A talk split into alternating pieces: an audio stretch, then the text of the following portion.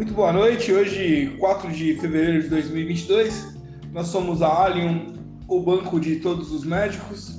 Eu sou o Solomon von Heckelstein e vou ser o seu host no report do dia de hoje do mercado financeiro, que é o que fazemos aqui.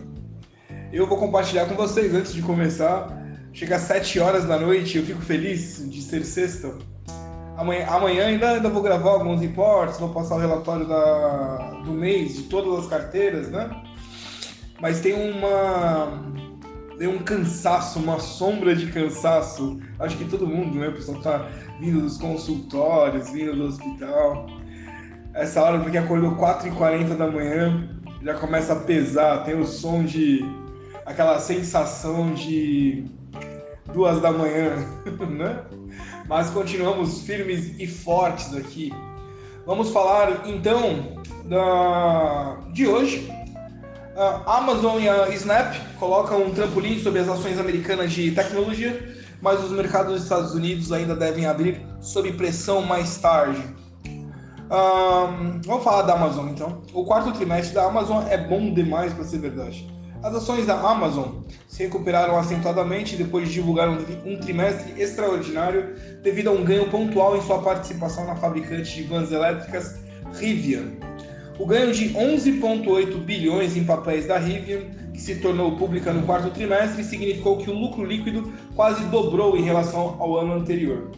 As ações da Rivian caíram 40% desde o fim do ano, o que significa que muitos desses ganhos serão revertidos ainda no trimestre atual, na ausência de uma recuperação no desempenho da fabricante de veículos elétricos. A Amazon Web Services continuou a produzir dinheiro com um lucro operacional de mais de 5 bilhões, enquanto a força de seu negócio de publicidade, lançado pela primeira vez, é, também impressionou. No entanto, a empresa perdeu mais de 1,8 bilhões em suas principais operações de comércio eletrônico devido ao aumento dos custos de mão de obra e transporte, algo que é, pretende resolver com um aumento de 16% em sua taxa de assinatura Prime. Uh, os resultados da Amazon podem aliviar apenas parcialmente os temores de que seu boom, impulsionado pela pandemia, esteja desaparecendo. Ela vê lucro operacional entre 3 bilhões e 6 bilhões no trimestre atual, abaixo dos 8,9 bilhões do ano anterior. Aí a Amazon dando lucro, comprando papéis de terceira, né? Fazendo o seu papel praticamente de uma, de uma holding, né? Dados de folha de pagamento, os Estados Unidos divulgam seu relatório oficial no mercado de trabalho de janeiro. Ah, dois dias depois que as folhas de pagamento do ADP indicaram que o emprego no setor privado caiu mais de 300 mil em meados do mês passado. Os números da ADP foram fortemente afetados pela variante Omicron, que atingiu desproporcionalmente o setor de serviços e as previsões que antecedem o lançamento do ADP são de um ganho de 150 mil empregos não agrícolas no mês passado, abaixo dos 199 mil em dezembro. Dado que o impacto no emprego atingirá mais uma vez o trabalho no setor de serviços, que é relativamente mal pago, o risco é que a Omicron também se traduz em uma surpresa positiva nos ganhos médios por hora, que deve aumentar 0,5% no mês. Ah, vamos lá, Brasil. A Câmara se articula para reduzir preços dos combustíveis. A novela do preço dos combustíveis no Brasil ganhou mais um capítulo com o deputado Cristino Áureo, progressistas, Rio de Janeiro, apresentando uma proposta de emenda à Constituição, que a gente chama de PEC, que permite reduzir ou zerar impostos sobre combustíveis, gás de cozinha e tributos como IPI em 2022 e 2023, sem a necessidade de apresentar uma compensação fiscal. O texto original foi escrito pela Casa Civil e, segundo o Valor Econômico, o jornal, o seu custo deve ficar em torno de 54 bilhões ao ano. Os cofres públicos perderiam 27 bilhões com a desoneração da gasolina, 23,8 bilhões do PIS, 3 bilhões da CID. Apesar de Áureo ter apresentado a PEC à Câmara, o material foi pensado por membros do governo federal, senhor Bolso, é, o senhor presidente Jair Bolsonaro que evitaram ter protagonismo nesse assunto para não qualificar a redução de impostos como um benefício em ano eleitoral, o que é vedado por lei. De acordo com o jornal O Globo, o texto não teve o aval do Ministério da Economia, que acredita que a queda na arrecadação deve elevar o dólar, pressionando ainda mais o preço. Na realidade, todo mundo sabe, assim, né, não tem como, a gente que trabalha, paga imposto, sabe que paga muito então, 54 bilhões. Para onde vai isso daí? Né? que, que, né? a, gente, a gente já sabe mais ou menos aonde deveria diminuir esses impostos para que a gente pudesse respirar melhor, ter é, coisas, é, os produtos mais baratos, né? Nós ficamos sufocados. O, o assalariado ainda fica pior ainda, porque ele não consegue acompanhar as altas. E aí você para quê? Para o fulano ali, político, é, às vezes, muitas vezes, sem formação nenhuma, como lagosta, para ele ter 10 mil litros de combustível, é, assim, não, de fato não tem, é, não tem o porquê, né? Não tem, é o que eu falo, o Brasil precisa de auditoria, né? É uma, uma gestão mais forte, que eu acredito que essa, esse governo tem feito de maneira maravilhosa e extremamente eficaz, diferente, não tem como falar, diferente dos governos anteriores. Não tem como falar, Fernando Henrique Cardoso, e aí o governo dos, uh, do partido dos, dos trabalhadores que nunca trabalharam, né? né? Russa, é, como é que fala? Glaze Hoffman.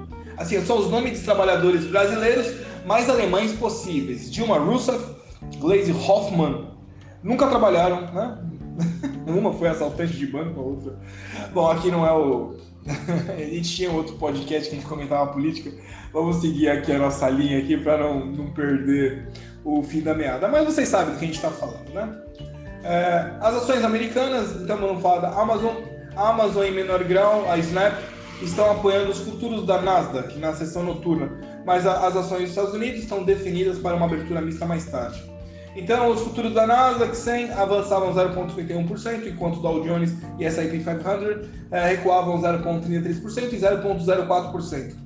A EWZ, ETF, que mede desempenho das ações brasileiras em Wall Street, subia 0,6%. Então, vamos lá. Aqui no Brasil, nós estamos falando de um crescimento hoje 0,49% da nossa Ibovespa. O nosso ETF lá no nos Estados Unidos, que vai refletir indexado né, a, o desempenho das ações brasileiras, 0,6. Lá subiu mais do que aqui. Seguimos daqui. Petróleo ultrapassa 90 dólares antes da onda de frio no Texas. Os preços de petróleo subiram acima de 90 dólares o barril em compras preventivas antes da previsão de clima de inverno extremo no Texas. É, né? Não sei. Realmente o Texas faz frio, né? É uma região desértica.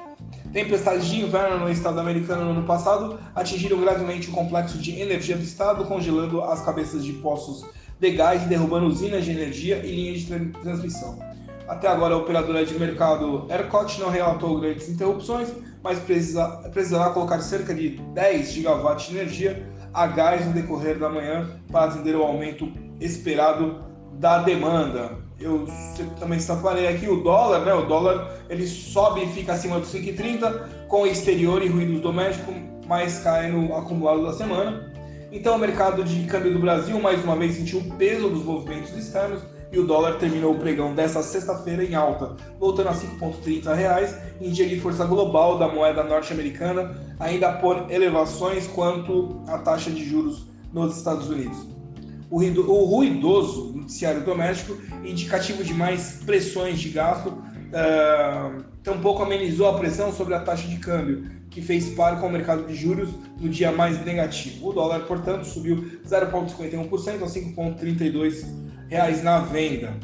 Uh, os números reforçaram apostas em mais de quatro altas de juros dos Estados Unidos esse ano, o que elevaria a atratividade do dólar como investimento e ameaçaria tirar de mercados emergentes a liquidez que hoje para, para ele se dirigir. Ah, muito bem, falar sobre a carteira de hoje. Eu separei aqui, nós tivemos, portanto, uma alta maravilhosa de 13% dos nossos ETFs Hash 11, que é uma cesta de criptomoedas. Aí nós estávamos aí havia uma queda de superior a 40, então subimos uh, por volta de 5%, QBTC que é o Bitcoin, né, o ETF de criptomoeda aqui subiu também 5%, num total de 11%, lá hoje tivemos uma evolução de 11%. Uh, Siderúrgica Nacional não teve grandes variações, via varejo também sem grandes variações, mas a nossa carteira começa a retornar ao ponto zero, né? Nós estávamos ali é, nós tínhamos em outubro do ano passado entrado em criptomoedas, que vai ser a chamada para esse ano, por exemplo, nós não fazemos aí as opções diárias de dólar, né, etc. Nós entramos em criptomoedas e mantivemos siderúrgica nacional que, que sofreu queda o ano passado e via varejo.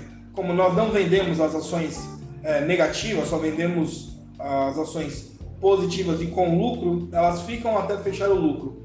Fecho praticamente, tecnica, tecnicamente e praticamente dia 4 de fevereiro, fechamos o mês de janeiro a nossa carteira mensal 0 a 0. Não houve resgate, não houve lucro, né? não vendemos nenhuma operação, nenhuma ação da nossa carteira mensal é, deu lucro, portanto ficou lá e vai para o mês que vem numa carteira que seria mais dinâmica. Imagina que essa carteira com uma projeção mais dinâmica vem sofrendo isso. As outras carteiras que são de projeção anual, elas sofreram por, questão da, da pandemia. Né? O resultado ali do, do, todo o mercado recuou, né? a própria Bovespa recuou.